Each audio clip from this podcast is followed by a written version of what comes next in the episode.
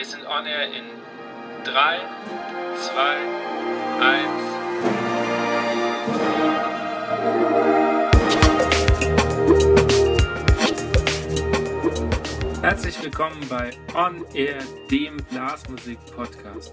Mein Name ist Andi Schreck und ich treffe mich mit Dirigenten, Komponisten, Musikern und Querdenkern aus der Welt der Blasmusik. Wir sprechen über Ansichten, neue Ideen, das Leben und natürlich Musik. Mein heutiger Gast ist Trompeter und hat sich dem Unterrichten leidenschaftlich verschrieben. So führt er nicht nur eine sehr erfolgreiche Trompeten-Online-Plattform, organisiert Webinare, sondern hat auch sein eigenes Buch geschrieben. Da für ihn der ganze Mensch beim Musizieren im Mittelpunkt steht, hat er noch eine Alexander-Technik-Ausbildung gemacht. Nach einigen Jahren in Finnland wohnt er wieder in Deutschland im beschaulichen Weinheim. Herzlich willkommen, Daniel Forsnaber. Ja, hallo, schön, dass ich hier sein darf. Schön, dass es geklappt hat. Gleich mal meine erste Frage. Was war das letzte Musikstück, das du gehört hast, also bewusst gehört hast? Ach Gott, gute Frage. Das war von, von ABBA. äh, Dancing Queen. Und zwar, ähm, meine Tochter hört es rauf und runter im Moment, die große. Okay. Und ähm, naja, da haben wir dann halt mitgesungen. Da habe ich schon ähm, bewusst auch zugehört, ja. Wie kam es bei dir eigentlich grundsätzlich dazu, dass du äh, ja zur Musik gekommen bist? Also das fing an, mein schon in der Kindheit halt ähm, relativ musikalische Familie. Mein Vater spielt Posaunen im Posaunenchor. Ähm, dann habe ich äh, als Kind mal Akkordeon angefangen. Ja, das hat mein großer Bruder auch gespielt. Dann habe ich halt auch Akkordeon gespielt und ähm, irgendwann fand ich das halt nicht mehr so prickelnd und habe die Trompete entdeckt, auch über diesen Posaunenchor und ähm, ja, da bin ich dann irgendwie hängen geblieben, ja. Okay. Ähm, ich merke, wir haben Parallelen, weil ich habe vor der Trompete auch Akkordeon gespielt. Ach was. Ja. Lass uns ein Ensemble gründen, ja. Richtig. wann kam die Entscheidung für dich oder wann war klar, dass du äh, das beruflich machen willst? Das war erst relativ spät, vielleicht mit 17, 16, 17, 18, sowas um den Dreh. Okay. Ja. Gab es da so einen Schlüsselmoment, wo du sagst, okay, ab da wusste ich, ich will eigentlich nichts anderes machen? Äh, schwer zu sagen. Das hat sich immer mehr entwickelt. Also ich habe einfach immer mehr ähm, Musik gemacht. Ich habe immer mehr Bands gespielt oder in Orchestern gespielt, hier und da solistisch, ähm, in der Kirche mit Orgel oder auch mal mit einem kleinen Ensemble zusammen und Orchestern hier und da. Äh, ich bin da einfach immer mehr reingewachsen und irgendwann, ja, dachte ich, kann man ja auch vielleicht als Beruf machen. Also es war, es war jetzt nicht so ein Schlüsselmoment, wo ich gesagt habe, bang, jetzt weiß ich, was ich tun will, sondern das hat sich da so hin entwickelt irgendwie, ja. Ich habe auf deiner Homepage gelesen, dass du äh, äh, oder du, du schreibst, dass als du dein Hobby zum Beruf machen wolltest, zum, zum Reparaturexperten Malte Burber bist. Also hier in Mainz. Ich, ich wohne ja jetzt in, in Wiesbaden. Was hat geklemmt, dass du sagst, ich muss unbedingt zum Malte? Ähm, es hat eigentlich nicht wirklich so unglaublich viel geklemmt. Ähm, es war einfach damals zumindest, äh, hat mich diese, diese logische Struktur einfach sehr angesprochen. Mhm. Ähm, was ich von anderen Lehrern nicht so kannte, da war immer so ein bisschen tu dies, tu jenes, probier mal das und für mich nie eine klare Linie eigentlich erkennbar. Und äh, das war erstmal so ein, so ein ganz klares Konzept quasi von A bis Z, ähm, was zu tun ist. Äh, Probleme waren halt die üblichen, die jeder Trompeter so hat, ja. Ähm, dass, dass die Höhe nicht so war, wie man sie gerne hätte. Ja, man will ja auch gerne mal über dem C3 spielen können. So für das eine oder andere Stück braucht man das ja auch tatsächlich. Die Ausdauer war auch nicht äh, wirklich super. Ja, und, und dies und das. Aber es war jetzt nicht so, dass, dass ich so ein, äh, wenn du es diesen Reparaturexperten da nennst, dass ich ein Totalschaden gewesen wäre, ja. Aber auch kein Überflieger in dem Sinn, ja. Also ich finde, das macht ähm, auch ein bisschen Mut, weil ich habe ganz viele immer mal wieder kennengelernt, die gedacht haben, sie müssen vor dem Studium schon komplett fertig sein? Ähm, das ist zum Teil äh, aus meiner Sicht sogar auch so. Es, gibt auch eine ganze Reihe von äh, Lehrern, zumindest empfinde ich das so, die nehmen Leute quasi nur ins Studium auf, die eigentlich schon fertig sind und äh, lassen dann ihre Connections so ein bisschen spielen und dann kommt der relativ schnell in irgendeine Stelle unter. Ja, Das gibt es natürlich auch. Ja das ist halt die Frage, zu welchem, welchem Lehrer man geht, auf welchem Stand man ist, was man überhaupt machen will. Genau, das ist, glaube ich, das Entscheidende, was man machen will. Wenn man ins Orchester will, glaube ich, tatsächlich sollte man relativ fertig sein, weil die Zeit halt auch drängt. Ja, ja, natürlich. Also ich, ähm, ich habe mich letztens mit, mit einem Professor unterhalten und der hat genau das gesagt, was du gerade auch schon bestätigt hast. Er nimmt eigentlich nur Fertige, weil A, die Zeit drängt und ähm, er von sich aus sagt, er kann es nicht ähm, verantworten, da jetzt noch jemanden jahrelang auszubilden, wo er eigentlich schon von vornherein sagt, das wird halt oder wird ja. sehr, sehr schwer auf jeden Fall. Ja, auf jeden Fall fürs Orchester, da ist die Konkurrenz ja auch äh, groß, ja auch, ja. auch aus Asien wird die Konkurrenz immer größer und ähm, ja. ja. Ähm, rückblickend, wie waren deine Studienjahre? Also du, du hast ja gesagt, das ist ein logischer Weg äh, beim, beim Malte. Ähm, war das der richtige Weg für dich?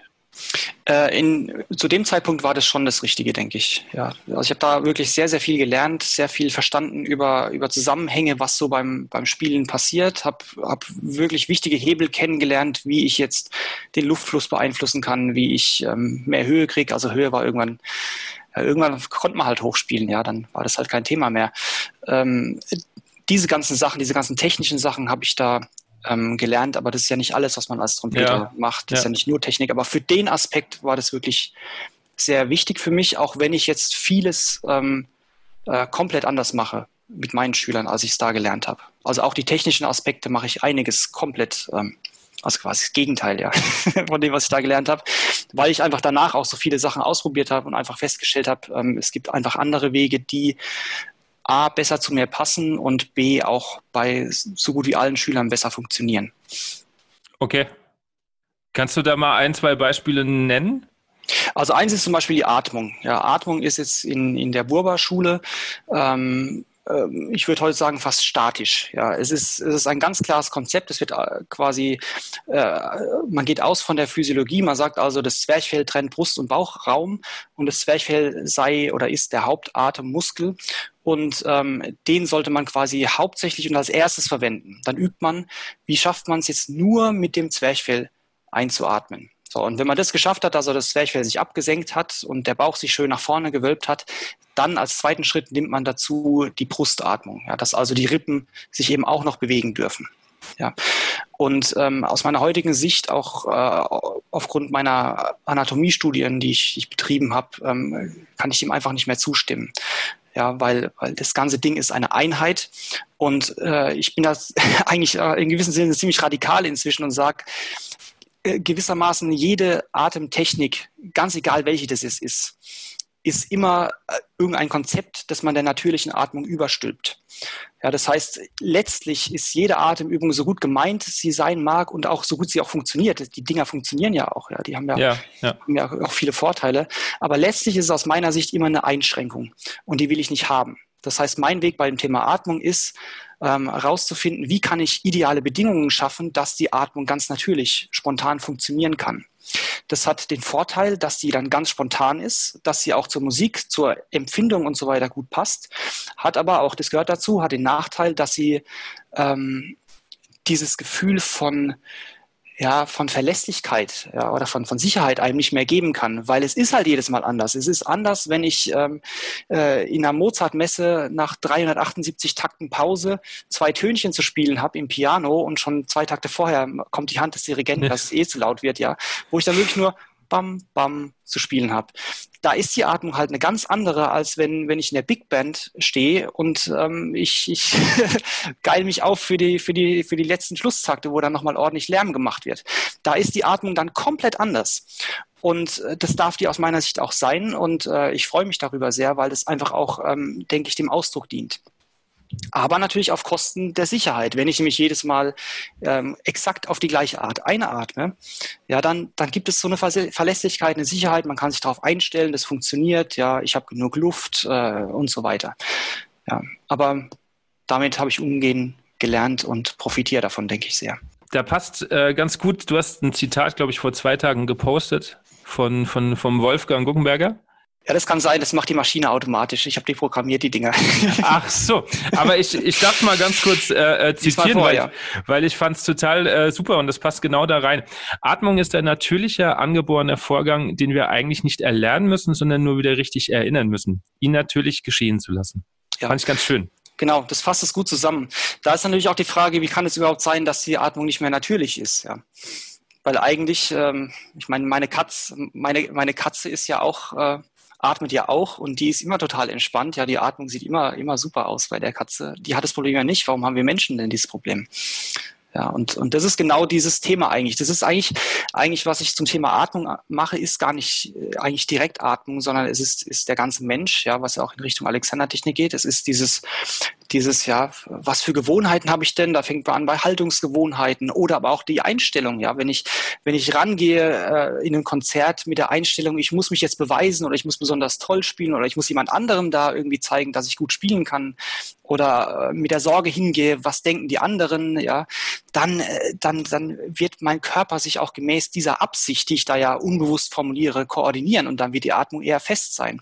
Ja. Und da ist ganz viel auch, auch so innere Arbeit ähm, eben äh, zu tun, um diese Konzepte mal zu durchdenken und wirklich konstruktive Konzepte an die Stelle auch zu setzen. Ja. Was ja auch nicht so leicht ist, ja. Genau. Ähm, wir sprechen die ganze Zeit von Alexander-Technik. Kannst du ganz kurz für die Hörer mal erklären, was das überhaupt ist? Also Alexander-Technik ähm, untersucht gewissermaßen die Beziehung von Denken und Bewegung oder von Denken und Handlungen. Ähm, die heißt Alexander-Technik, weil ein gewisser Frederik Matthias Alexander das äh, vor über 100 Jahren entwickelt hat.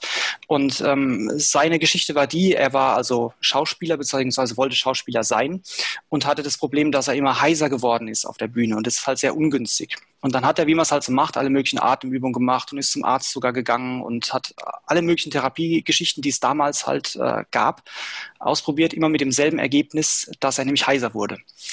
Und dann hat er begonnen, also dann hat er erstmal eine These formuliert, nämlich ähm, er hat festgestellt, dass er nur heiser wird, wenn er spricht auf der Bühne. Ja, im Normalen, wenn er hält drei Stunden mit Freunden oder was, oder mit wem auch immer, wird er nicht heiser. Und dann hat er eben die Hypothese aufgestellt, er macht irgendwas anders auf der Bühne, als er es im Alltag tut. Und hat sich also begonnen zu beobachten, ja, was macht er denn da? Und hat dann eben eine ganze Reihe ähm, von merkwürdigen Sachen entdeckt, die er auf einmal macht, wenn er versucht, irgendwie zu irgendwelche äh, Sachen zu rezitieren. Ähm, zu Beginn war das sehr auf, auf Kehle natürlich ähm, fokussiert, weil er wissen wollte, ja, was, was macht er mit der Kehle?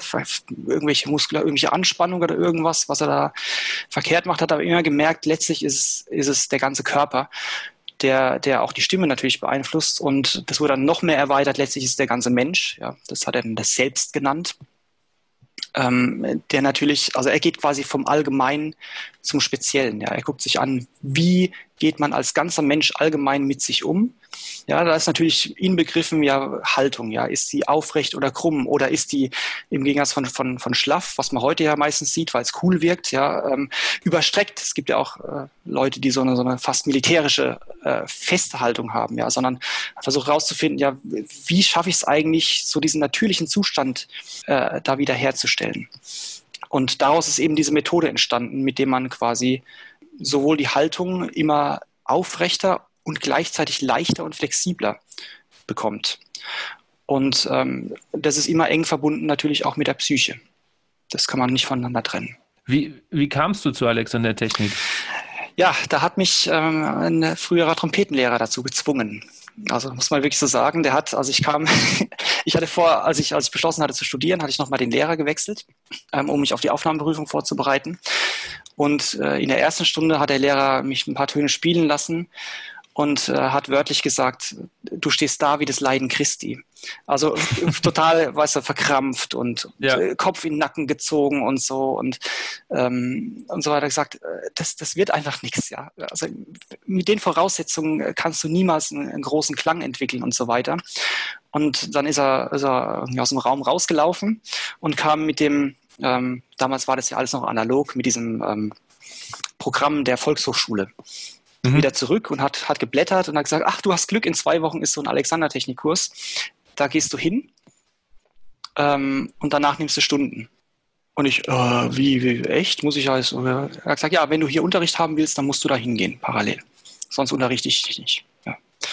Und dann bin ich da hingegangen, ähm, sehr skeptisch, äh, und dachte, was ist das für ein Blödsinn, wo der mich da jetzt hinschickt, erstmal. Und äh, für mich war das, das war tatsächlich so ein Schlüsselerlebnis, ja da war das nämlich so, dass ich, ähm, also der, der Lehrer, der bei dem Kurs hat es dann so auf, es waren nur wenige Teilnehmer, drei, vier, fünf Leute, der das dann aufgeteilt hat, jedem ein bisschen Einzelunterricht ähm, gegeben und beim Einzelunterricht mhm. gibt es eine, eine Übung, wo man im Liegen arbeitet. Und im Liegen kann man ähm, besser loslassen, am Anfang zumindest, als im Stehen oder im Sitzen. Und dann hat er eben mit mir gearbeitet und ich äh, habe ein komplett neues Körpergefühl gehabt und war gefühlt irgendwie zehn Zentimeter größer. Und ich war auch tatsächlich mindestens zehn Zentimeter größer, weil ich mich dann, als ich zum Auto gegangen bin, habe ich mir tatsächlich den Kopf angestoßen. Ja, weil ich, ich war es ge wirklich gewohnt, zusammengesunken zu sein. Ja. Und auf einmal, auf einmal war das frei und, und der Kopf war wirklich an einem ganz anderen Ort, als ich es gewohnt war. Und dann ähm, haben halt die gewohnten Verhältnisse nicht mehr gepasst, ja. Und so hat sich das entwickelt. Dann habe ich eins schon genommen und ähm, das hat mich immer mehr fasziniert, diese Methode. Ja, ja spannend. Also ich habe äh, Alexander Technik selber im im Studium kennengelernt. Mhm.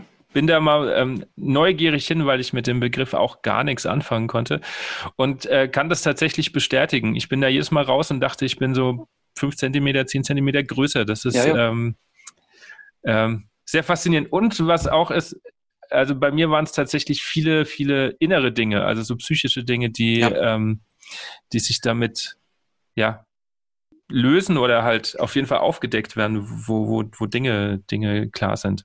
Ja, es ist auch, also das kann ich von mir auch erzählen, das war auch in der Ausbildung, das, das war eine dreijährige Ausbildung, die ich dann gemacht habe nach mhm. dem Studium noch zum Alexandertechniklehrer. Da gab es auch solche Phasen, wo ich mich gefragt habe, bin ich hier jetzt noch in Alexandertechnik-Ausbildung oder in einer Psychotherapiegruppe, mhm. ja? ja? Weil einfach ja. in dem Moment, wo sich da gewisse Sachen lösen, ja, also gewisse emotionale, emotionale Muster sind auch im Körper gespeichert, ja. Das, könnte natürlich jetzt irgendwie ein Mediziner irgendwie ins Lächerliche ziehen, was ich da gesagt habe, aber äh, man empfindet es auf jeden Fall so, dass da einfach, einfach die Emotionen oder alte ja. Geschichten sind auch in bestimmten Anspannungen im Körper äh, gespeichert. So empfindet man das zumindest.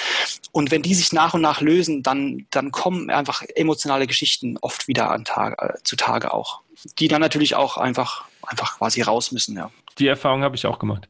Ja. Und auch andersrum, auch andersrum habe ich die Erfahrung gemacht, auch dass dass wenn, wenn man an solchen Dingen arbeitet, an solchen alten Geschichten, aber auch an, an irgendwelchen Selbstkonzepten, also mehr, mehr durch, durch, ähm, durch Reflektieren ähm, oder bestimmte Formen von Meditation daran geht, ähm, und sich solche, solche alten Geschichten auflösen auf der Ebene, dann folgt auch der Körper. Ja, auf, auf einmal ist, ist mehr Beweglichkeit, äh, ist die Atmung tiefer geworden, ja, ohne dass ich irgendwas jetzt, wenn wir zur Atmung wieder zurückkommen, ja, ja, da gemacht hätte. Einfach nur, dass, dass irgendwelche Geschichten, die eigentlich gar nichts mit Atmung zu tun haben, eigentlich, ja, sich, sich nach und nach aufgelöst haben. Und das ist nach wie vor ein sehr spannender Weg und das geht auch immer weiter, ja. Man entdeckt immer wieder irgendeinen irgendein Kram, den man loslassen kann. Ja, das stimmt. Also ich, ich mache das ähm, unregelmäßig, seitdem ich nicht mehr in, in Würzburg bin, weil ich habe ähm, meine Alexander-Techniklehrerin nicht gewechselt seit dem Studium. Mhm. Weil wenn man da mal Vertrauen aufgebaut hat, dann will man eigentlich auch nicht mehr weg. Ja. Ähm, aber es stimmt, es sind, kommen immer wieder so Dinge zu, zu, zu, zu Tage, wo ich mir dann teilweise, oh, wo kommt das her? Irgendwie, also äh, auf jeden Fall ein spannender Weg.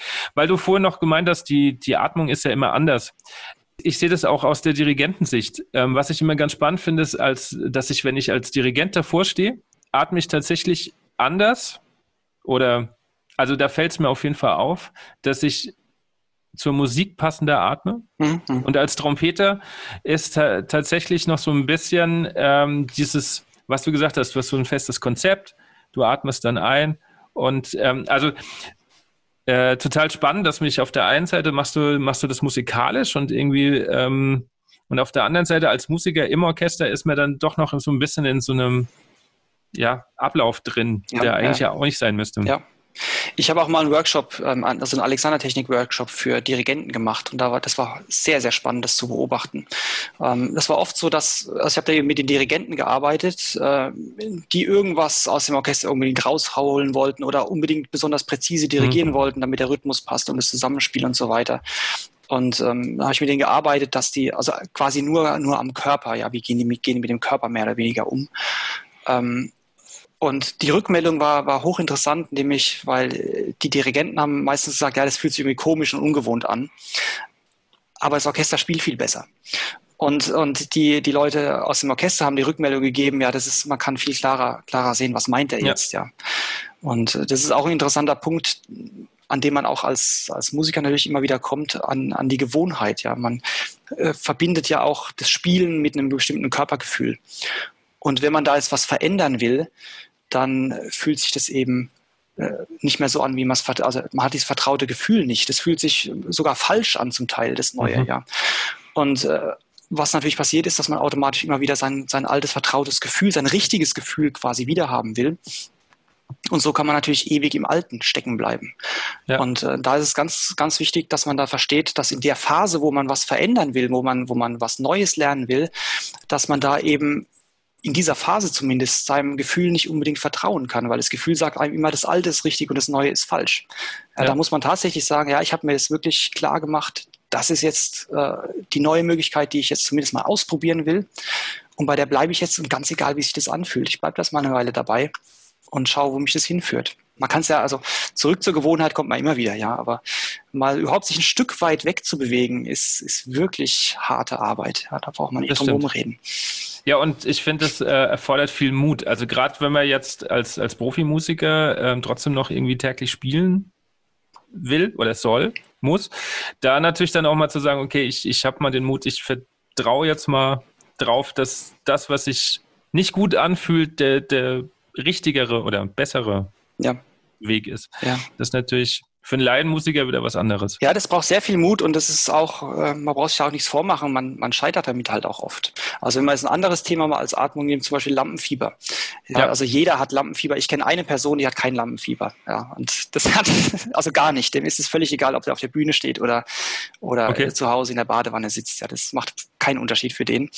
Ähm, deswegen verhält er sich auch manchmal ein bisschen merkwürdig auf der Bühne, weil es ihm wirklich ganz egal ist, ja. Aber alle anderen haben Lampenfieber. Und ähm, äh, da gibt es verschiedene Sichtweisen, wie man das betrachten kann. Eine Sichtweise ist die, dass natürlich ein Konzert ist eine, eine andere äh, Herausforderung, eine andere Anforderung, als zu Hause zu sitzen und zu spielen. Und ähm, hurra, der Körper liefert, liefert einem mehr Energie. Ja, man, es wird mhm. Adrenalin mhm. und ein ganzer Chemiecocktail wird freigemacht, äh, dass man einfach mehr Power hat, um diese, diese Situation auch gut bewältigen zu können. Ähm, und dann reagieren fast alle äh, so, dass sie sagen, ja, ich will aber eigentlich ruhig und cool sein. Ja, ich, ich will eigentlich gar nicht hier aufgeregt sein, sondern ich will die Ruhe bewahren und souverän sein und so weiter. Und aus den zwei Sachen, Körper liefert Energie und man selbst hat die Idee, ich will beim Konzert ruhig und entspannt und souverän sein, ja, das ist ein Konflikt. Das, das passt nicht zusammen, das ist auch nicht zusammen zu kriegen und das erzeugt körperlich Spannung. Und diese Spannung ähm, aus meiner Sicht ist, ist meistens dann verantwortlich für die Probleme. Ja? Also dass die Töne dann wegbleiben oder dass mhm. die Ausdauer schlechter wird, einfach weil man viel, ähm, viel verspannter ist, als man es gewohnt ist. Ja. Und wenn man es dann, Thema Gewohnheiten, sagt, okay, jetzt ganz bewusst lade ich mal diese Energie ein und, und spielen mit der Energie. Ich versuche die nicht wegzukriegen, ich versuche mich nicht zu beruhigen, sondern, sondern ich gehe da mit und, und beobachte mal, was macht die Energie mit mir. Ja, dann hat man nämlich auf einmal diese, diese, diese ganze Power zur Verfügung und dann wird immer öfter zumindest ähm, aus diesem Lampenfieber, das einem Angst macht, wird dann so eine Spielfreude. Ja, man denkt, boah, ist das geil, ja. Ja. Und aber auch ganz ehrlich, natürlich gibt es auch solche, solche Konzerte, wo es dann auch wieder nicht klappt. Ja, dann, dann stehst halt da und, und bist irgendwie am, am Zittern ja. und so. Aber, aber das macht es ja auch menschlich. Ja, natürlich, ja. Weil du gerade vorhin noch gemeint hast, ähm, du hattest auch mal einen Kurs mit Dirigenten. Ich habe mir jetzt vorgestern, nee, also vorgestern kam das Buch leider, ich weiß nicht, ob du das kennst, die äh, Tutti-Perspektive heißt das, nee, von Julian Erhorn. Und äh, mir waren, also Untertitel war, was Orchestermusiker von Dirigenten brauchen. Mhm. Und mir war nicht klar, dass es da auch um Alexander-Technik geht. Ah, okay. Und er be betrachtet es so ein bisschen auch aus, aus Alexander-Technik, ähm, ja, Perspektive. Ich zitiere mal, weil ich habe noch nicht viel reingelesen, aber ich fand das eine jetzt gerade mal sehr spannend. Äh, immer vollkommen anwesend, immer vollkommen in seinem Rücken, hob die Hände, ungeteilte Aufmerksamkeit allen Beteiligten, gab den ersten Einsatz absolut unmissverständlich, schlechthin unwiderstehlich der perfekt synchronisierte Einsatz. Das Tutti war praktisch unausweichlich. Hm. Und ich fand das ganz schön, ähm, weil ja, einfach mal diese körperliche Aspekte, weil du ja auch sagst, äh, Dirigenten versuchen dann immer noch mehr zu machen, statt einfach mal mehr, mehr loszulassen und einfach mal bei sich zu sein. Und das habe ich in den letzten, ähm, ja, in dem letzten Jahr, wo ich mich ganz viel damit auseinandergesetzt habe, auch festgestellt, dass ich loslasse, auch dem Orchester einfach mal suggeriere, sie dürfen. Und ich versuche wirklich mal bei mir zu sein und nicht nur die ganze Zeit festzuhalten. Ähm, vieles, ich will nicht sagen, sich erübrigt, aber es ist, ähm, es wird deutlich ähm, ja, einfacher und offener, auch für die Musiker. Ja, also ich empfinde solche, solche Sachen einfach so, dass man einfach dann, ähm, also wenn man auf der Gegenseite quasi steht, da hat man einfach mehr ja. Raum zum Atmen auch oder ja. Raum sich zu entfalten, ja. ja. Ähm, und das macht die Sache auch leichter. Das auf jeden Fall. Ich habe mal unter einem Dirigenten gespielt, der hat immer gleich eingeatmet, nochmal ganz kurz zur Atmung. Mhm. Und zwar immer, wie wenn wir alle Fortissimo spielen müssten. Also immer. Und egal ist das beim Pianissimo-Einsatz. Und das hat mich, also ich konnte nicht spielen. Es, es, hat sich alles zugezogen bei mir, ist Wahnsinn. Das ist, äh, es ging einfach nicht. Ja, ja. Das Und, kann ich sehr gut nachvollziehen. Ja. ja. Ähm, ganz große Frage, weil ich, weil ich das auch öfters hatte und ich weiß, dass das andere auch oft haben. Ähm, das hat ja nicht nur den Vorteil, dass man sich selber kennenlernt, sondern, und weil du sagst, äh, das Reflektieren führt manchmal, bei mir auf jeden Fall, auch dazu, dass ich zu viel analysiere. Ja, das, das, das kann passieren. Ja, ähm, also ich unterscheide da inzwischen ähm, zwischen Grübeln und Durchdenken. Ja, ja. Also das, das eine, das Grübeln wäre so ein, so ein völlig unproduktives Nachdenken über, mhm. über dies oder so eine Checkliste im Kopf haben. Ja, nach dem Motto, habe ich richtig geatmet, gestützt, ist der Ansatz, mhm. wie er sein sollte, bla bla bla bla bla. Ja, also solche Geschichten, das ist dann sehr hemmend. Oder wenn man, wenn man irgendwas übt und es funktioniert nicht, wenn man dann überlegt, ja, woran liegt es und was, was, was kann ich jetzt noch machen und so weiter. Das äh, kann zwar natürlich funktionieren, aber meistens führt es, führt es eher zu, zu Blockaden. Ja. Mhm. Und das andere wäre wäre jetzt eine Sache wirklich, wirklich ganz klar zu durchdenken. Also nicht in so, so ein Grübeln. Also Grübeln ist auch so ein Wiederholen von immer wieder gleichen Gedanken, äh, die man hat, sondern, sondern wirklich ganz klar zu analysieren ähm, und, und dann ähm, also quasi ist das eigentlich Wissenschaft, ja. Dann äh, du, du, du, du machst eine Art Analyse, ja, stellst eine Hypothese auf, es liegt daran das, ja. Und dann probierst du was anderes aus und dann guckst du hinterher, hat es besser funktioniert oder nicht. Ja, und, und so entwickelst du dich dann weiter. Ja, das ist dann, das ist dann ein sinnvoller Weg, aber dieses ewige Herumkrübeln, das äh, führt zu nichts. Ähm, also hier, hier und da liest man immer wieder, man soll nicht so viel denken oder, oder irgendwie in Europa wären wir im Vergleich zu, zu äh, erleuchteten Asiaten oder so, wären wir, wären wir solche Kopfmenschen. Aber ich ähm, sehe das eigentlich nicht so. Ich denke, es wird eigentlich nicht tief genug gedacht, sondern, sondern zu oberflächlich gegrübelt. Mhm und auf der anderen Seite auch nicht tief genug gefühlt. Ja, das ist eigentlich, eigentlich beides, beides nicht so, so richtig intensiv. Weil letztlich denke ich auch, das Erleben ähm, ist auch intensiver, wenn man, wenn man sowohl vom Fühlen als auch vom Denken wirklich, wirklich tief dabei ist. Ja, von daher würde ich nicht versuchen jetzt, weil es gibt ja diesen Satz, äh, Paralyse durch Analyse, das ist ja das, mhm. was du da auch gemeint hast eben, ja. Genau, ja. ja. Ähm, da, da sehe ich eigentlich gar nicht so die große Gefahr drin, sondern eher, dass man, dass man nicht tief genug denkt. Ja. Wenn jetzt jemand zuhört und sagt, oh, das ist mir aber alles ein bisschen zu, ich weiß nicht, esoterisch, das klingt ganz, ganz seltsam. ähm, wie, wie, würdest du jetzt jemanden davon überzeugen, dass, dass, dass er das mal ausprobieren sollte? Also tiefer fühlen, durchdenken, sich da mal drauf einlassen? Ja, würde ich gar nicht versuchen, jemanden zu überzeugen wenn es jemand anspricht, dann macht er das. Und wenn es jemand nicht anspricht, dann macht das halt nicht oder macht es irgendwann später oder lässt es auch bleiben. Also ich habe nicht, ich habe nicht irgendwie das Bedürfnis, irgendjemand von irgendwas zu überzeugen. Ähm, also ich stelle auch meine Sachen ins Netz und dann fühlen sich Leute von angesprochen und ja. die melden sich dann bei mir und andere fühlen sich ja nicht von angesprochen. Die maulen dann rum auf Facebook oder schreiben mir irgendwelche E-Mails und meckern, Echt? dass ja, ja, dass ich irgendeinen Käse erzählen würde, ja, die werden dann, kommen dann halt nicht mit mir zusammen. Ja, da, da bin ich ganz entspannt. Wer, wer zu dem, was ich tue, passt, der kommt halt und wer nicht, ja. der kommt halt nicht. Ja. Okay, spannend. Ich, ich dachte immer, es, es geht nur um politische Dinge, wenn, wenn sich jemand so auf, ja, aufregt. Ja, ich blockiere die, Leute, ich blockiere die Leute immer schnell. Also ich, ich zensiere okay. quasi. Ich weiß nicht, ob ich das überhaupt darf, aber ich mache es halt einfach, ja. Bis jetzt hat doch keiner geklagt, ja. Ja, wieso sollst du das nicht dürfen? Ja. Hm. Ähm, andere Frage zu deinem eigenen Spiel. Du weißt ja jetzt relativ viel. Du hast dich damit auseinandergesetzt. Du kannst anderen helfen. Wie ist es bei dir selbst? Hat man da noch genug Abstand oder weiß man dann schon wieder zu viel, um sich selber manchmal dann nicht mehr zu helfen? Ja, da machst du das nächste große Fass auf. Das ist auch was, was ich tatsächlich lernen musste. Also ich war auch in diesem Ding drin, dass ich, dass ich zu viel analysiert habe. Ja, also eigentlich nicht analysiert, sondern so viel gegrübelt habe.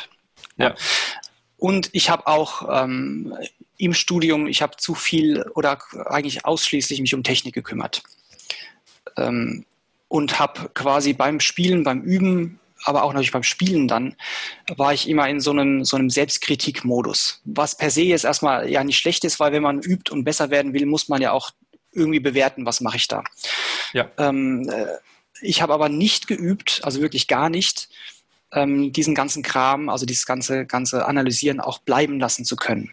Und zwar war das sowohl beim eigenen Spiel als auch beim Zuhören. Also ich konnte mich eine ganze Weile, ich konnte kein Konzert oder nichts anhören, ohne ständig innerlich irgendwie zu meckern, irgendwie, äh, mhm. weißt du, irgendwie, ja, ja hier schleppt's, da passt die Intonation nicht und so weiter. Also ja. ich, ich konnte eigentlich, eine, es gab eine Phase, wo ich eigentlich kein Konzert mehr genießen konnte, einfach zuhören konnte, ja, weil ich, weil ich immer in diesem Analysemodus war und auch beim eigenen Spielen war das so. Und ich habe das wirklich geübt als, als quasi als eigenständige Fertigkeit eben einfach zuhören zu können und auch einfach mir zuhören zu können. Ja, das, das, das hat eine ganze Reihe äh, ganze Weile gebraucht, bis ich das, bis ich das so, so wieder ähm, konnte, ja. Ja, wie übt man das? Weil der, der Kopf geht ja dann los und, und redet irgendwie mit einem. Genau, und dann ist eben, eben die Kunst, das wahrzunehmen, dass der Kopf da oben redet und, und wieder zur Musik zurückzukehren. Okay. Ja. Und natürlich äh, redet er zwischendrin, wenn was ganz schief ist oder so. Dann, ja. ich, ich, ich, bin ja da nicht taub, ja, ich höre das ja schon, ja. Aber, ja, ja. aber ich, ich gehe dem nicht mehr nach.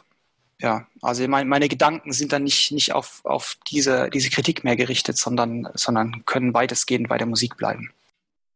Ja, es hilft ja meistens auch nicht, äh, sich über den Fehler gerade aufzuregen, den man gespielt hat. Nee, gar nicht. Weil, weil sonst kommt der nächste gleich wieder und dann ist. Äh Eben. Und, und das ist wirklich auch eine Fertigkeit, die man tatsächlich auch in seinem Üben aus meiner Sicht wirklich einbauen sollte. Mhm. Also es macht keinen Sinn, jetzt Technik zu üben, Stücke zu üben und dann. Ja dann äh, auf die Bühne zu gehen, sondern man sollte auch das, das Durchspielen, ja, von links oben bis rechts unten, das Durchspielen üben, ganz egal was passiert, man spielt weiter. Mhm ja, und, und übt dabei auch, da ist ein Fehler passiert, ich kritisiere mich nicht dafür. Und äh, wenn man das auch geübt hat, dann nimmt man auf einmal wahr, was man auch auf der Bühne auf einmal anders macht. Ja, dass man zum Beispiel einen viel höheren Anspruch, Anspruch an sich hat. Das haben die allermeisten. Ja, dass man beim Üben, ja, dann, wenn halt mal einer daneben geht, dann ja gut, passt schon irgendwie. Ja, aber auf der Bühne verzeiht man sich sowas auch einmal nicht mehr. Ja, dann hat man, da hat man diese Klarheit. Ja, beim Üben denke ich so darüber, beim Konzert denke ich so darüber. Ist es überhaupt äh, meine Absicht hier dienlich, äh, ein schönes Konzert zu spielen, dass ich mich da selbst fertig mache. Und dann kann man das nach und nach eben, eben bleiben lassen. Gelingt dann halt auch nicht immer, hier und da verkackst du halt mal, ja, dann ist es dann halt ist so. Es halt, ja. Und das ist auch jetzt ähm, mit, den Webinar, mit den Webinaren, die wir jetzt begonnen haben, da hatten wir jetzt den Thomas Gansch, äh, den man von No Brass erkennt, und den ja. Gabor Darkovi, der ja, ja, ich glaube 15 Jahre war er bei der Berliner Philharmoniker ein Solotrompeter. Und die haben beide gesagt, dass das einfach Fehler passieren, ja. Und ähm, selbst bei den Berliner Philharmonikern werden dann, dann äh, Sachen zusammengeschnitten am Ende, dass es im Internet oder auf der CD alles gut klingt, ja. Weil einfach, also auf, auf jeder Ebene passieren einfach Fehler. Das ja. Ist, ist ja nicht zu vermeiden. Und da braucht man sich keinen Kopf machen. Sagt sich immer so leicht. Ja, ja, klar. ja. Woher glaubst du, kommt der, der andere Anspruch, dass es beim Üben okay ist und auf der Bühne unverzeihlich. Ist es Bestätigung?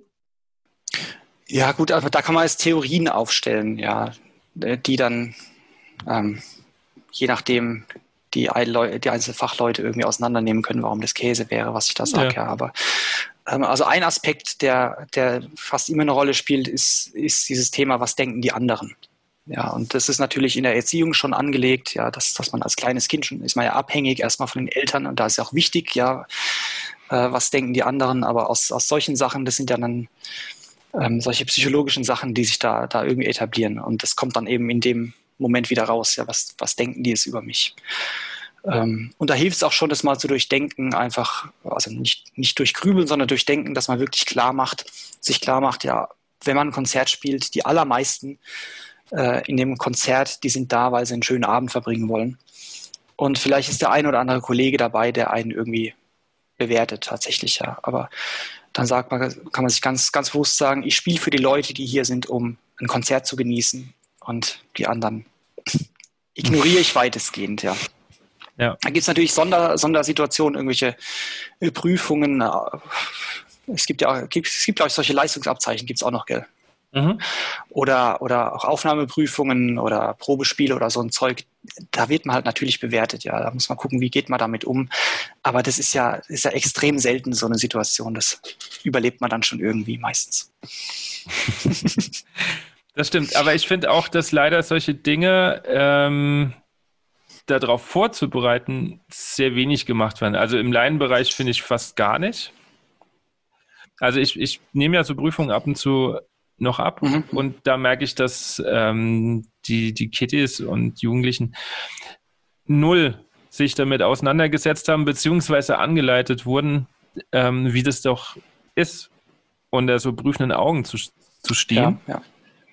Und das, ja, das ist Wahnsinn, was da manchmal passiert und wie man dann versuchen muss, wirklich diesen Druck rauszunehmen. Ja. Ja, das ist eigentlich ähnlich wie das, was ich gesagt habe beim, beim normalen Üben, dass man sich äh, auf ein Konzert auch so vorbereitet, dass man auch das Durchspielen übt, ja, dass man einfach ja. auch weiterspielen kann. Ähm, lohnt sich natürlich auch so eine Prüfungssituation, also schon, schon Wochen vorher mindestens anzufangen ja. zu simulieren, dass man dann anfängt, man stellt da ein paar Stühle hin genau. und, ja. und bildet sich ein, das wäre jetzt die Prüfung und jetzt gilt's. Ja. ja. Und, dann hat man nämlich diese ganzen, ganzen Sachen schon. Dann, äh, dann steigt die Aufregung, dann kann man da schon üben, mit der Aufregung umzugehen. Ähm, dann gibt's natürlich alle möglichen ähm, Coaching-Sachen, die auch für, für Kinder gut funktionieren. Ja, da gibt's solche Timeline zum Beispiel, nennt, nennt sich das, dass man, ähm, also man, ich beschreibe es mal kurz, man legt eine Schnur auf den Boden und ähm, markiert drei Punkte. Punkt eins ist jetzt, Punkt zwei ist ähm, die Prüfung und Punkt drei ist weit in der Zukunft, ja. Du kannst auch noch, mehrere Punkte, vielleicht ein Jahr in der Zukunft, fünf Jahre, 70 Jahre in der Zukunft. Und dann gehst du eben, guckst du, stellst du dich auf die Punkte und sagst, jetzt schaue ich mir das, das, diese Prüfungssituation vom jetzigen Moment an. Ja, wie fühle ich mhm. mich dabei? Dann gehst du in die Prüfung rein, dann, dann äh, macht der Körper da auch schon mit, wenn man sich das vorstellt, ja. Äh, und, und man wird nervös und dann geht man aber in die Zukunft, ja, und guckt von zwei Jahren zurück, ja, okay, da war mal eine Prüfung. Und in fünf Jahren kann man sich kaum noch erinnern, dass da eine Prüfung war. Und in 50 Jahren war es irgendeine, irgendwas halt in der Vergangenheit mal, ja. Und so ja. kriegt man einfach, weißt du, es ist nicht nur diese Prüfung und es geht um Leben und Tod gefühlt, ja, sondern man kriegt einfach so eine, so eine große Perspektive dadurch und, und dadurch kann man ein Stück weit gelassener dann in, in so eine Prüfungssituation auch gehen. Also das ist ein Beispiel, da gibt es ja un, unzählige ähm, ähm, Techniken, die man da anwenden kann, ja. um sich einfach so ein bisschen, ein bisschen äh, darauf vorzubereiten. Ja. Klingt spannend, habe ich noch nie gehört. Also diese Timeline muss ich mal ausprobieren mit, mit Schülern. Du hast gesagt, der Körper macht mit, wenn man sich das vorstellt. Ähm, gehst du auch viel über ja so mentales Üben? Ja, zwischendurch.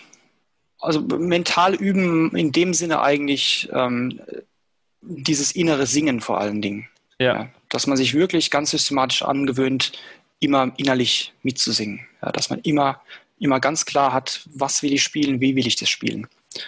Ja, und das ist oft überraschend, gerade wenn man jetzt Ensemble-Sachen macht und man hat nicht die Melodiestimme, die, mhm. die eigentlich ja jeder äh, singen kann, aber dann versuch mal die zweite Stimme zu singen, ja. Dann wird es schon interessanter, ja. Ähm, also das ist eigentlich das, das, der Hauptteil an mentaler Arbeit, dass man das wirklich klar kriegt. Weil einfach natürlich dieses innere Singen ist die Bestellung, die man aufgibt. Ja, das hat Arnold Jacobs so schön formuliert. Ja, das innere Singen ist die Bestellung, die man aufgibt. Und dein ganzes System koordiniert sich dann eben gemäß dieser Bestellung. Und wenn du nur ganz vage weißt, ja, Melodie geht hoch und wieder runter oder der Sprung geht, keine Ahnung, von hier nach da so ungefähr, ja, dann macht der Körper halt auch nur so ungefähr. Ja, wenn du aber genau weißt, das Intervall klingt so, der Ton, dann der Ton, wenn du es wirklich auch singen kannst, dann weiß der Körper auch ganz präzise, was er zu liefern hat. Und dann ist die Erfolgswahrscheinlichkeit natürlich viel höher. Natürlich hast du Haus dann auch nochmal daneben, aber ja, ja, die Erfolgswahrscheinlichkeit steigt deutlicher. Und das ist, das ist äh, der Hauptteil an mentalen Übungen, den ich mache. Ja, okay. Gab es für dich jemals im Studium oder so die Überlegung, ins Orchester zu gehen oder war schon immer klar, du willst eigentlich mehr ins Unterrichten? Ja, das, das gab es mal eine, eine, Phase, dass ich dachte, ja, Orchester, weil das ist einfach, wenn man in, in, in dieser Umgebung drin ist, ähm, so Musikstudenten oder klassische Musiker überhaupt, da, da gilt es immer noch als so die, die, das höchste zu erreichende Ziel. Ähm, aber naja, habe dann ein paar Mal in Profiorchestern auch als, als, als Aushilfe gespielt und so die Unterhaltungen, wie frustriert da diverse Leute sind in dem Orchester auch, haben mich dann ähm, schnell überzeugt, dass äh, das eigentlich keine Umgebung ist für mich. Und habe mich dann eben anderweitig orientiert, ja. Ja. Was, was ist für dich der Reiz am Unterrichten? Äh, es, ist, es ist einfach hochspannend immer noch. Ja, also jeder bringt ganz andere, andere Sachen mit. Es gibt natürlich gewisse Ähnlichkeiten, ja, es gibt immer wieder die gleichen Probleme natürlich, aber ähm, einfach da immer wieder rauszufinden bei jedem, ja, was, was ist eigentlich so jetzt das Konzept, was der da hat? Wie, wie kann man jetzt mit dem am besten arbeiten? Wie kann man den am, am, am leichtesten ähm, zu, zu besseren Möglichkeiten führen. Das ist nach wie vor faszinierend. Also seit ein paar Jahren unterrichte ich auch keine Kinder mehr. Ich, ich war ja an der Musikschule ganz normal und habe parallel mhm. mein, mein Online-Ding da aufgebaut. Und seit ein paar Jahren ist es so, dass ich, dass ich quasi ausschließlich online unterrichte und das sind dann auch nur Erwachsene und ähm, ein paar Jugendliche hier und da mal, ja. Und ähm, da ist es eben nicht so, dass man einen klaren Plan haben könnte. Ja, weil wenn man jetzt einen Anfänger hat, dann weiß man ja gut, der muss erstmal einen Ton rauskriegen, der Ansatz muss stimmen, der soll sich nicht verkrampfen, die Finger müssen funktionieren, bla bla bla. Da weiß man schon mal, was, was in den ersten ein, zwei Jahren so ungefähr dran ist. Aber bei den Leuten, ich weiß eigentlich nie, was kommt, ja. Das sind, das sind ganz, ganz spannende Sachen immer wieder, was, was da ähm, zu bearbeiten ist. Und auch keine allgemeinen Sachen, ja. Nicht, es ist ganz selten, dass einer sagt, ja, ich, ich will drei Töne höher spielen können, sondern sagen die irgendwie, ja, ich, ich kann das eigentlich, aber bei dem Stück geht es nicht. Wieso geht es bei dem Stück nicht? Ich, ich, ich verstehe es nicht, ja. Und, und solche, solche Geschichten, ja, solche, ja. solche Problemlösungen, so eine Tüftelei, ja, das, das macht mir wahnsinnig Spaß. Ähm, ich hätte auch Ingenieur werden können. Das war auch, das war eigentlich die zweite Option, ja, Ingenieur zu werden. Ja, aber dann passt das ja trotzdem ganz gut, dieses Tüfteln und dieses Suchen und vor allen Dingen, wenn du sagst, du hast ja ähm, hast kein, kein vorgefertigtes System wie, wie viele Lehrer, sondern du, du suchst dir das raus, was von den Dingen, die du weißt und versuchst es dann ja. zielführend da, dahin zu bringen. Du hast schon den Online-Unterricht ähm, angesprochen. Das ist ja jetzt so groß im Kommen, leider durch, ähm, durch die Corona-Zeit. Ja. Anscheinend hat sich das ja bei dir schon natürlich viel früher, aber hat sich bewährt. Viele meiner Kollegen beschweren sich nur und sind skeptisch.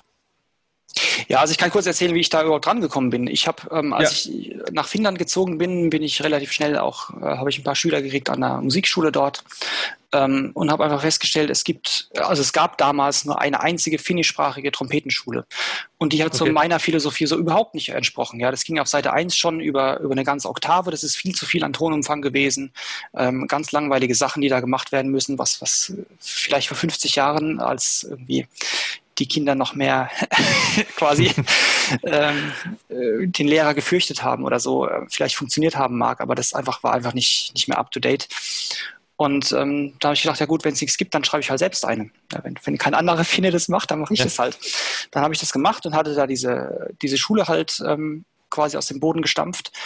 Ähm, erstmal natürlich auf Deutsch ähm, gemacht und dann übersetzt und, oder mit Hilfe übersetzt damals noch, ja. Und ähm, ja, dann hatte ich aber auch dieses Deutsch-Ding. Da dachte ich, was mache ich mit dem jetzt? Jetzt bin ich hier in Finnland. Da habe ich gedacht, ja gut, mache ich halt eine Webseite, vielleicht kauft es ja einer. Und nach ein paar Monaten mhm. hat es auch mal einer gekauft und so hier und da mal, ja, hat, hat jemand das Ding gekauft.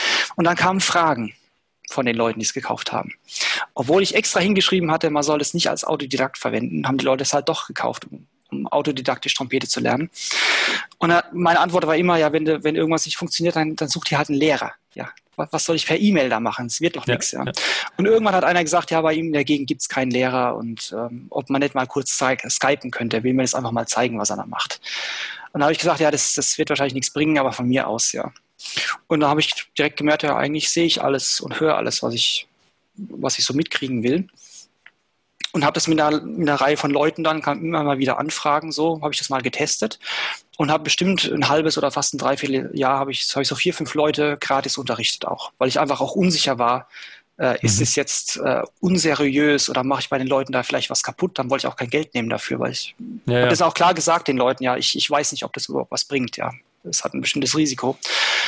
Und habe aber gemerkt, ähm, dass es wunderbar funktioniert.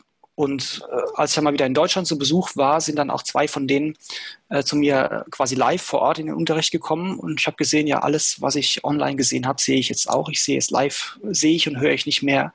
Ich kriege wirklich alles mit, was ich brauche, um den Leuten weiterhelfen zu können. Und dann habe ich eben diesen Online-Unterricht begonnen.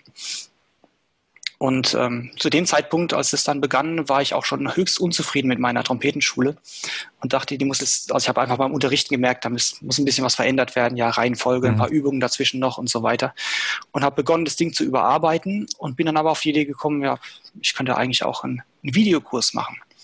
Dann habe ich anstatt das Ding zu überarbeiten, habe ich einen Videokurs gemacht, ja. Und zu dem Videokurs Kurs kam der nächste Kurs, ja, zum Thema hohe Töne und einen fortgeschrittenen Kurs. Fort, also Videopräsentationen über Atmung, über alles Mögliche, ja. Und so hat sich das eben entwickelt, dass ich jetzt ähm, halt so ein Angebot inzwischen habe von Online-Unterricht und Selbstlernkursen. Also bist du quasi keiner der Skeptiker, der dann sagst, das ist für dich das Medium, dass du auch viele Menschen erreichst, ähm, so wie es sein soll. Ja, also es ist natürlich äh, aber ich, ich muss vielleicht noch ein bisschen genauer sagen von, von, von vorhin. Es, bei den Themen, mit denen die Leute zu mir kommen, gibt es aus meiner Sicht überhaupt keine Einschränkungen im Vergleich zum, zum Live-Unterricht. Okay. Wenn jetzt jemand aber, aber an klanglichen Feinheiten arbeiten will oder an, an feinen Ausdrucksgeschichten äh, oder so, mhm. da kann man schon dran arbeiten, aber das ist limitiert, ja, weil dieses direkte ja. ähm, auch Vorspielen, Nachspielen funktioniert nicht ganz so gut wie, wie live, ja, im, im selben Raum.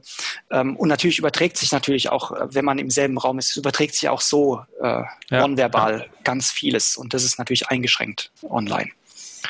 Ja, also es hat natürlich gewisse Einschränkungen, das will ich gar nicht sagen. Und auch äh, die Lehrer, die sich beschweren, die beschweren sich wahrscheinlich auch deswegen, weil die Leitung zusammenbricht oder die Leute äh, irgendwie schlechtes Equipment haben und man nichts hören kann. Ja, da, damit muss man halt umgehen schon. Ja, da gibt es auch immer wieder Situationen, wo man sehr improvisieren muss. Ja. Bei meinem, beim ersten meiner, äh, einem der ersten meiner Sem äh, Webinare, die ich gemacht habe, da war das so, das war mit Rüdiger Baldauf äh, gewesen. Da habe ich dann auch meine Begrüßungsworte gesprochen, ja, offiziell herzlich willkommen zu diesem Webinar. Ich freue mich sehr, dass, und dann sehe ich, meine Internetverbindung ist weg. Dann laufe ich zum Router, ja, und sehe kein Internet. und dann, dann bin ich natürlich rumgerannt, habe versucht, diese Hotline zu erreichen, die man natürlich auch nicht erreicht, ja, und aber nach fünf Minuten zum Glück war wieder, war wieder Internet da. Und ja gut, der Rüdiger hat einfach, hat einfach weitergemacht, ja. Aber das sind schon solche Momente, ja. Das passiert einem beim Seminar natürlich nicht, dass auf einmal die Verbindung weg ist, ja. Da gibt es manchmal spannende Momente, die man dann irgendwie überbrücken muss. Aber wenn du es dir aussuchen könntest, live oder online, dann schon eher live, ja, ich, oder? ich suche es mir ja aus. Und deswegen nehme ich online. Okay. Ähm, äh, weil es für den Bereich, den ich abdecke, wirklich sehr gut ähm, geeignet ist und auch zu meiner Lebenssituation passt mit, mit Familie. Ja, ich kann, kann viel ja. zu Hause sein, mit den Kindern auch, das passt wunderbar. Und deswegen ähm, mache ich das im Moment so. Hey. Und auch bei Corona hat es natürlich auch keine Einschränkungen bei mir gegeben. Ja. Ganz im Gegenteil. Das stimmt. das stimmt. Ja gut, du warst ja vorher schon gut aufgestellt. Ja. Deshalb ist für dich wahrscheinlich, äh, hast du es nicht ganz so krass gemerkt wie, wie andere. Nee, ich habe es gar nicht gemerkt. Ja. ja. Wahrscheinlich im Umkehrschluss, äh, Menschen haben mehr Zeit gehabt. Genau. Ja. ja. Also es kamen auch einige die, einige, die gesagt haben, ja, jetzt sind die in Kurzarbeit oder irgendwas. Jetzt ist die Gelegenheit, ähm, sich mal ums Spielen intensiver zu kümmern. Und die haben dann angefangen, Unterricht zu nehmen. Ja, das gab es auch. Okay. Ich würde äh, zum Schluss noch so eine kleine Schnellfragerunde machen. Oh je. Schieß, oh ja. schieß los. ist nicht schlimm. Ähm, Finnland oder Deutschland? Deutschland. Warum? Ist wärmer. also diesen Sommer nicht, aber meistens. Okay. Mit welcher berühmten Person, tot oder lebendig, würdest du gern einen Tag verbringen? Ach Gott, du stellst mir Fragen. Ach, können wir die Frage zurückstellen, bis mir was Sinnvolles einfällt? äh, kannst du gerne zurückstellen. Bin ich zwar auch nicht darauf vorbereitet. Ähm, ich glaube aus aktueller Sicht, weil ich im Moment viel von ihm höre, wäre Sting.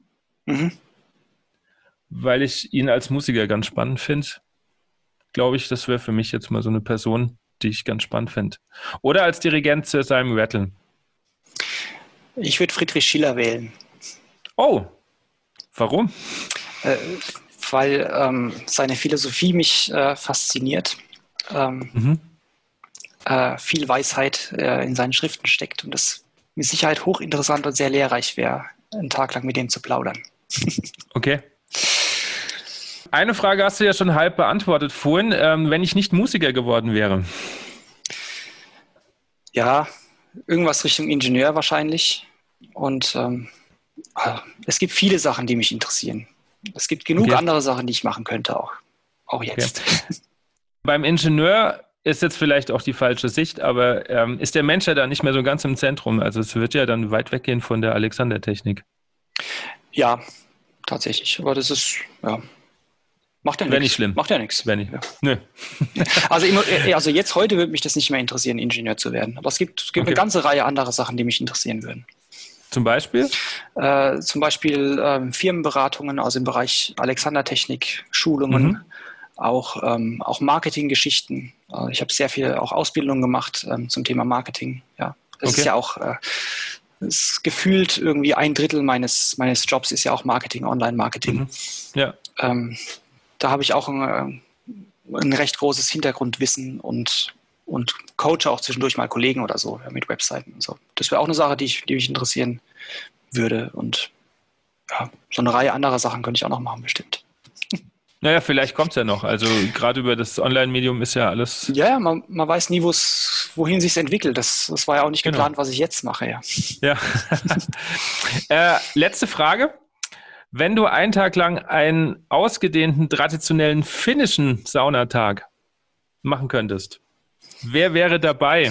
Gabor Takövi, Thomas Gansch oder Rüdiger Baldauf. Also ich habe mir die drei tatsächlich vorher schon rausgesucht und du hast alle drei schon heute erwähnt. Ja. Ich wollte sagen, meine Frau wäre dabei, aber es hast du die Ach drei so. genannt, ja. Ja. Äh, ich denke, Gabor wäre dabei.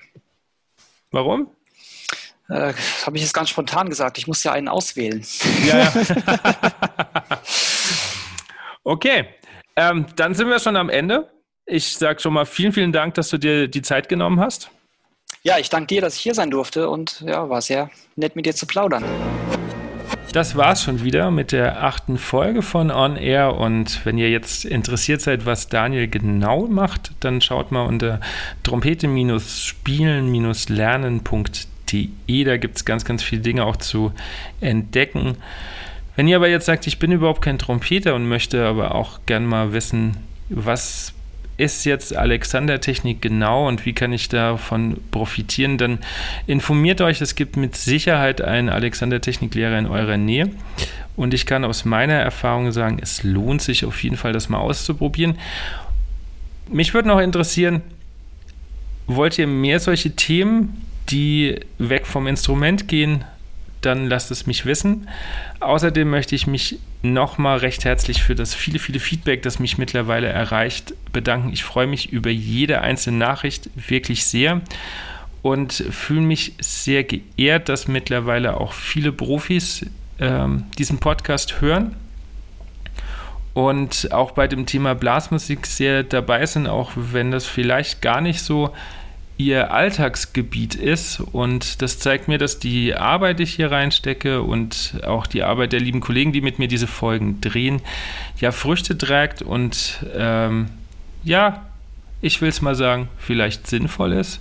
Ähm, immer wieder kriege ich die Nachricht, dass ich, äh, dass durch die Folgen jetzt ja mal anders über Musik nachgedacht wird, andere Themen mal sich überlegt wird und vielleicht da mal so ein bisschen aus, aus der eigenen Blase, wo wir ja alle irgendwie drin stecken, mal herauskommt. Ansonsten bleibt mir nur übrig, wieder zu appellieren, abonniert den Podcast, bewertet ihn auf Apple Podcast, dass der ja, Podcast immer bekannter wird. Ähm, gebt mir Feedback, gebt mir gerne auch Themenvorschläge unter info.andischreck.de. Und in der nächsten Folge treffe ich mich mit der Klarinettistin und Musiker-Coach Melina Petzold. Und bis dahin eine schöne Zeit.